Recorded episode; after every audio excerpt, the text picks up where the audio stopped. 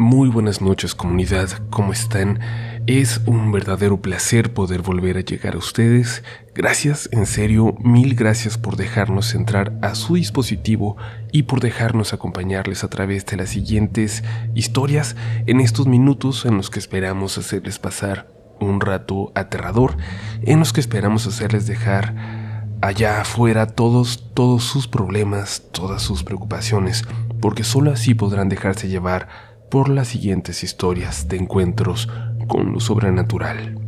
Tenemos para ustedes hoy historias muy interesantes, una que, no sé, creo que puede resultarles conocida si han seguido este programa desde tiempo atrás. Esperamos que las disfrutes, apaga la luz y entra a los siguientes relatos de la noche.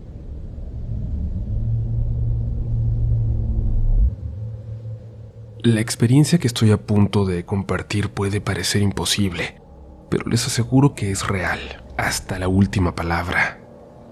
Siempre creí en lo paranormal, en los sucesos extraordinarios, aunque hasta hace poco yo no había vivido nada que pudiera catalogarse así. Quizás uno u otro suceso que era difícil de explicar, pero nada del grado de lo que se llega a contar en esta comunidad. Fue hasta hace poco que tuve la experiencia más macabra que puedo recordar. No tengo palabras para poder describirlo, pero haré lo que pueda. Soy originario del estado de Chiapas, una región llena de misticismo. Sin embargo, como les dije, no viví nada espeluznante en los 28 años de vida que pasé ahí. Hace cuatro años, en el 2019, unos meses antes de la pandemia, me fui a vivir a Monterrey, donde estoy actualmente. Vine aquí por trabajo. Cuando llegué me quedé a vivir con quien en aquel entonces era mi novia, mi ahora esposa, y trabajé para una empresa refresquera muy conocida. Mi trabajo además no estaba lejos de donde vivía, tan solo unos 30 minutos caminando. También podía irme en metro, pero prefería caminar pese a las advertencias de mi pareja, ella tenía más tiempo aquí y me indicaba que había zonas que podían llegar a ser muy peligrosas, especialmente de noche, pero no me importaba. Y no solo era por ahorrar unos cuantos pesos, sino que de verdad disfrutaba pasar aquel tiempo caminando, relajándome o escuchando música. Me gustaba cuando salía por las mañanas y también por la noche, cuando ya no había nadie más caminando por aquel lugar. En una de esas caminatas pasó algo que cambiaría mi forma de ver la vida para siempre. Fue después de una jornada de doble turno. Había entrado a las 6 de la mañana, pero al ser temporada alta había horas extras y yo siempre que podía las tomaba. Así que aquella vez salía a las 11 de la noche y me tardé unos minutos más en lo que me despedía de algunos de mis compañeros. Caminé un par de cuadras con algunos otros que fueron tomando sus rumbos hasta que de nuevo me encontré caminando solo. No me asustaba, nunca lo vi como algo peligroso. Sabía que no tardaría mucho en llegar a mi casa. Pero aquella noche cuando iba caminando, de pronto escuché el sonido de pasos que caminaban detrás de mí. No volteé, solo apresuré el paso. Pero los pasos que me seguían lo hicieron también. Empecé entonces a trotar, listo para salir corriendo. Los pasos detrás de mí parecían reflejar lo que yo hacía, así que me detuve en seco y volteé. No había nadie, solo la calle larga, solitaria y oscura, apenas alumbrada por unas cuantas lámparas públicas parpadeantes. Fue confuso. No parecía haber sido mi imaginación realmente escuché que alguien caminaba cada vez más cerca de mí. Seguí mi camino, esta vez caminando lo más rápido que podía. No había avanzado más de dos cuadras cuando, de entre las sombras, unos metros frente a mí, debajo de una lámpara apagada, apareció una silueta de repente. ¿Qué quieres, güey? No dudé en gritarle. Sin embargo, no me respondió. Solo estaba ahí, parado. No fue hasta que la luz del poste prendió, después de un parpadeo larguísimo, que por fin pude ver su rostro. No daba crédito. Parecía irreal, completamente ilógico. Ese tipo era idéntico a mí. Y sí, por un momento pasó por mi cabeza la idea de que se parecía mucho, mucho a mí, pero no. No era como un hermano, un familiar. Era realmente idéntico en todos los aspectos a mí. Nada me puede sacar esa imagen horrible de mi mente. Algo en esa irrealidad me paralizó un instante, pero en cuanto recobré el control de mi cuerpo empecé a correr. Fue lo único que pude decidir. Correr hasta la estación del metro más cercana, General Anaya. Ahí siempre hay un guardia. Me podría ayudar, pensé, y corrí sin voltear, tan rápido como me permitían las piernas a las que se les había olvidado el cansancio de la jornada de todo el día. Al llegar no había ningún guardia, ni siquiera en la caseta de entrada. Yo estaba agitado, cansado, pero cuál fue mi sorpresa cuando, justo del otro lado de la calle, en la otra entrada a la estación, estaba de nuevo aquella... aquella cosa, aquel hombre idéntico a mí, simplemente parado, tranquilo, esperando por mi siguiente movimiento. Parecía estar ahí parado de lo más casual, mientras a mí se me salía el corazón del pecho. Había corrido, ¿cuánto? ¿Un kilómetro? Casi a máxima velocidad. ¿Cómo esa cosa podía haberme alcanzado? Llegar antes que yo y con esa tranquilidad. Escuché el sonido del metro a punto de llegar y no lo dudé ni por un segundo. Me brinqué la pluma de la entrada y bajé de un salto las escaleras para alcanzar apenas el último vagón de aquel vagón que para mí, mala suerte, iba completamente vacío. Alcancé a ver a mi doble bajar caminando las escaleras para dirigirse hacia mí, y solo me quedó rezar porque las puertas cerraran antes de que llegara. Y lo hicieron. Fueron los segundos más estresantes de mi vida. Justo cuando bajó el último peldaño, se escuchó el pitido de las puertas y se cerraron. Finalmente avanzó. Finalmente eso se había quedado atrás. Cuando llegué a Cuauhtémoc, la siguiente estación, volví a salir corriendo, tan rápido como podía. Sentía que podía estar cerca, afuera, esperándome. Corrí hasta un taxi y le pedí que arrancara.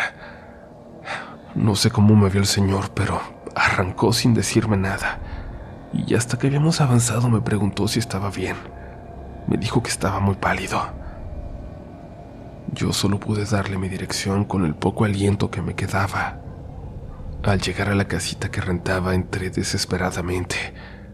Mi pareja estaba asustada al verme y me preguntó qué había pasado, pero no le dije qué. No pude contárselo esa noche. Solo le dije que estaba muy cansado y al menos eso era cierto. No le dije lo que vi. A nadie se lo he contado, no por completo. Al día siguiente me reporté como enfermo al trabajo y no fui a trabajar por varios días. Casi me cuesta el empleo, pero como nunca había faltado, me lo pudieron pasar. Pasé días encerrado. Apenas salía para ver que llegara bien mi esposa y ya. No sé cómo describirlo, pero nunca sentí un miedo como ese. Un miedo a lo desconocido.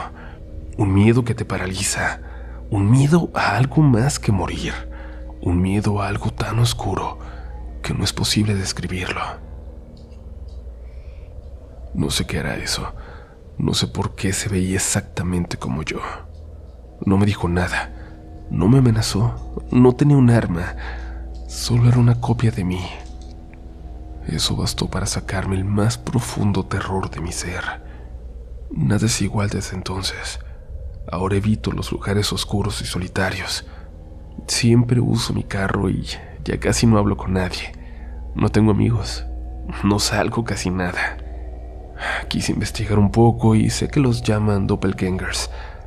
Hay algunos sitios que te dicen incluso cómo encontrar el tuyo, pero eso no era un doble cualquiera. Les juro que era yo. Mi mirada, mi complexión, El mismo físico pero frío, vacío, como si no fuera humano. Hay quienes atribuyen estos fenómenos a extraterrestres, a seres sobrenaturales. Yo no sé, pero les puedo decir que están allá afuera, que son reales. Quién sabe, me pongo a pensar cuando vemos a alguien que conocemos a lo lejos, ¿serán quienes creemos que son? Nos daremos cuenta cuando uno de estos adopte permanentemente la posición del original.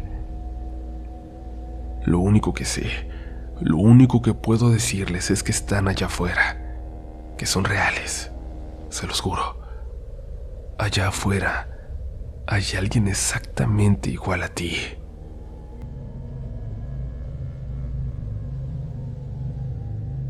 Mi mamá me acaba de contar la cosa más extraña del mundo. Vino a verme aquí a mi departamento, en la calle de Londres, en la colonia Juárez. Este departamento que ella y mi papá habitaron por tantos años cuando eran jóvenes, y en el que vivo desde el 2021, cuando decidí venirme a vivir a Ciudad de México y dejar por fin Cuernavaca. Lo esperaba desde la tarde, pero llegó unos 20 minutos después de la medianoche. Había mucho tráfico para entrar a la ciudad y además había tenido que ir a recoger algunos pendientes, me dijo. Llegó con un paquete entre las manos y una mirada confundida. Le pregunté por qué. Me dijo que había quedado de recibir un paquete, algo que había comprado para mí, ahí cerca, con una conocida con la que se quedó de ver en la glorieta de insurgentes. Y este, para los que no lo conozcan, puede ser un lugar algo extraño a veces lleno de gente misteriosa a esas horas, pero mi mamá estaba acostumbrada a la zona. Cuando llegó su amiga le agradeció por haber acudido a esas horas y la amiga le dijo que no era problema, viviendo tan solo unas cuadras de ahí. Se encontraron y se quedaron platicando cerca de la salida hacia la calle de Génova, poniéndose al día. Mi mamá tenía casi desde la pandemia que no venía para estos rumbos, sus rumbos de antes, sin ver a sus amigas de antes. A unos pasos de ellas una parejita discutía en voz alta, y unos metros más allá un grupo de jóvenes fumaba quién sabe qué, mientras escuchaban música que mi mamá no entiende cómo a alguien le puede gustar. Pero ese desorden, ese caos le gusta, siempre le ha parecido interesante, sobre todo de noche, cuando se va la gente que solo transita ahí y se quedan solo los que habitan. Cerraron el metro y cesó entonces cualquier otro movimiento. Los únicos sonidos que se escuchaban eran la música de fiesta a lo lejos, en la zona rosa, y las conversaciones que ya les comenté.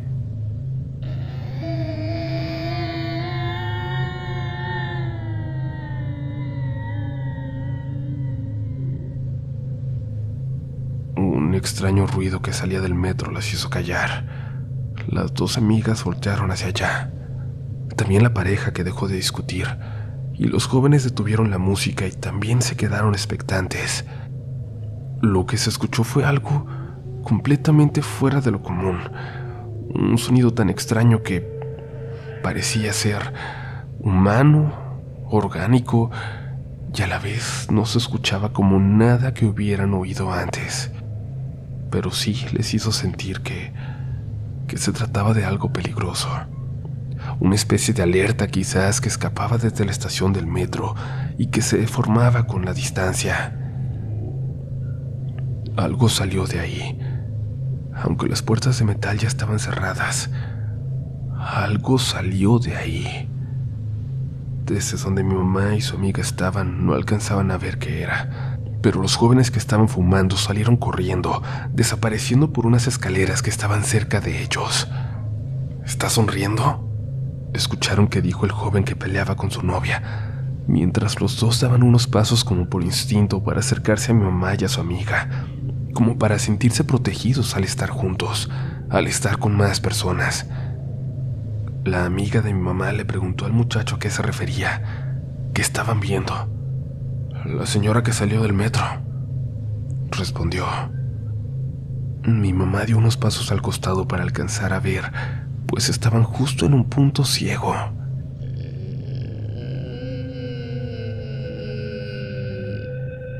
Dice que vio a una mujer de negro, de pelo largo, muy largo. Por su ropa parecía una persona en situación de calle, pero algo en ella la hacía distinta a cualquier otra persona que se hubiera visto por ahí. Mi mamá hubiera pensado que se trataba de una visión espectral, de un fantasma, de no ser porque escuchó un grito a sus espaldas, de tres chicas que llegaron caminando a la glorieta y al ver a aquella mujer ahogaron un alarido para salir corriendo por el mismo rumbo por el que llegaron. La extraña mujer empezó a caminar hacia donde estaban ellos. La pareja se alejó asustada. Mi mamá se quedó esperando para preguntarle a la mujer si se encontraba bien. Dice que su sonrisa era tan amplia que parecía completamente antinatural, como si en realidad indicara un trastorno grave mental. Nadie en su sano juicio sonríe así, me dijo. Nadie que tenga algo de humanidad todavía en sí.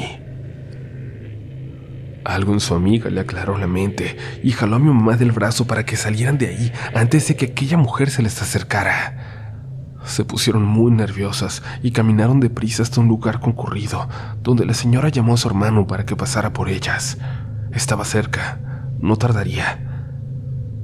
Mi mamá, sin embargo, quería caminar, quería seguir alejándose de ahí, sobre todo porque notó algo de conmoción a unos 30 metros, en un grupo de gente, como si vieran algo, o alguien, que se acercaba desde la dirección de la glorieta de insurgentes.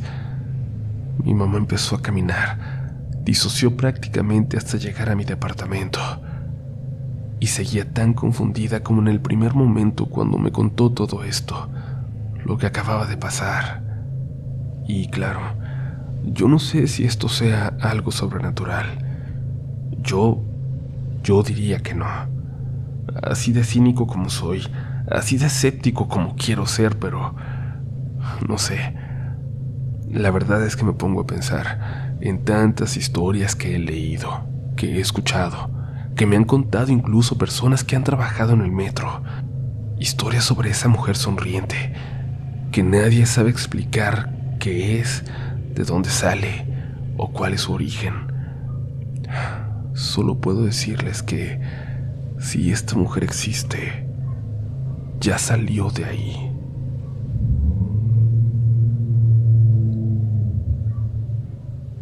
Gracias, muchas gracias comunidad por continuar por acá. Recuerda que no todos se atreven a terminar un episodio de Relatos de la Noche y gracias también por escuchar incluso en días de diciembre donde la gente normal no escucha historias de terror. Pero bueno, ya sabemos que aquí somos todo menos normales. Ni modo. Así es la comunidad RDLN, de la cual esperamos que formes parte. Si ya te suscribiste, entonces ya lo eres. Y si no, ¿qué esperas? Recuerda que es muy importante para que nunca te pierdas de nuestro contenido. Te invitamos también a seguirnos en nuestras redes sociales, a platicar con nosotros por allá. Nos vas a encontrar como RDLN oficial en todas las plataformas y califícanos también con 5 estrellas o con un pulgar arriba a este episodio dependiendo de en qué plataforma nos escuches. Por ahora, continuamos con más historias esta noche.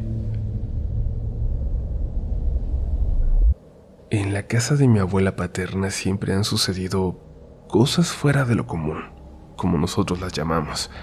A veces mueven los muebles, tiran cosas en la cocina o se ven sombras en las paredes. Pero nada de eso nos asusta porque ya nos hemos estado acostumbrando. Sin embargo, desde hace unos meses, estas manifestaciones han sido más constantes e incluso mucho más fuertes.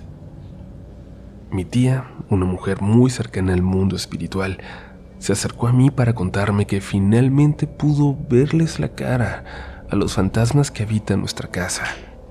Me dijo que la energía que se manifiesta todas las noches es una mujer y que por su aspecto le recuerda a los espíritus que aparecen en las películas. Ella tiene el cabello largo y oscuro, viste un vestido blanco, además tiene rasgos asiáticos. Según cuenta es una mujer muy triste. En varias ocasiones la ha escuchado llorar.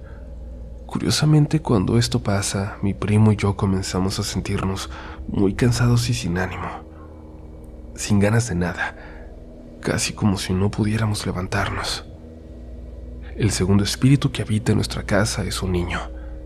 Mi tía me dice que debe tener unos nueve o diez años. Él va vestido con un chalequito y pantalones negros. Él, además, no tiene ojos, solo tiene dos cuencas vacías. El niño abre la boca como si quisiera decirle algo a mi tía, pero no puede. Intenta comunicarse, pero su boca es incapaz de producir algún sonido. Este pequeño se ha ido apegando a mi tía. Normalmente está con ella en su habitación o la mira desde la ventana. No hace nada más que verla, verla y verla durante horas, hasta que finalmente desaparece. El último de los espíritus, que para mí es el más aterrador, no tiene un género en específico. De hecho, mi tía ni siquiera lo describe como un humano, sino como un humanoide. Esta es la única palabra que ella utiliza para describirlo. A veces podemos ver su sombra trepando por las paredes, subiendo al techo. No habla. Nunca ha intentado comunicarse con nosotros. Solamente escuchamos el ruido que hacen sus garras cuando raspan la pintura de las paredes. No habíamos notado su presencia hasta que comenzamos a ver su sombra. Nosotros estábamos acostumbrados a ver siluetas de otros entes en el pasillo. Sin embargo, tenían formas humanas. Sin embargo, tenían formas humanas. De este incluso mi tía tiene miedo. Hasta ahora no hemos sentido la necesidad de hacer algo para ahuyentarlos. Mi tía considera que, de alguna manera, estos seres son parte del legado de nuestra casa, que son parte de su historia. No nos hacen daño solo nos observan desde algún rincón o a través de una ventana.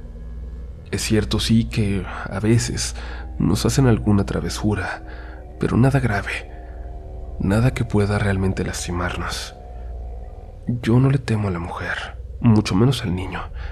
No creo que haya maldad en ellos. Sin embargo, desde que mi tía me describió a este ente, no he podido dejar de pensar en él. Me aterra la idea de cruzarme en los pasillos, de ver ese cuerpo deforme, no humano. Tengo miedo de estar en mi propia casa, en especial durante las noches. Siendo sincera, temo que alguna noche decida hacer algo más que solamente pasearse por las ventanas, algo más que escalar las paredes. Tengo miedo de que decida hacernos daño. A veces pienso que Él nos observa para conocernos mejor. Presiento, presiento que está planeando algo. Después de escuchar todos los casos que Uriel ha contado en relatos de la noche, algunos donde incluso la gente es poseída por este tipo de entes que, que poco a poco se van adueñando de sus vidas, tengo la sensación de que alguien en mi familia podría ser el siguiente. Quizás Quizás voy a ser yo. Muchas gracias por escuchar, comunidad. Esperamos que tengas una muy agradable noche, que no tengas pesadillas y recuerda que no hay nada de qué preocuparse, que todo está bien, a menos, a menos que afuera, a lo lejos, escuches ladrar los perros.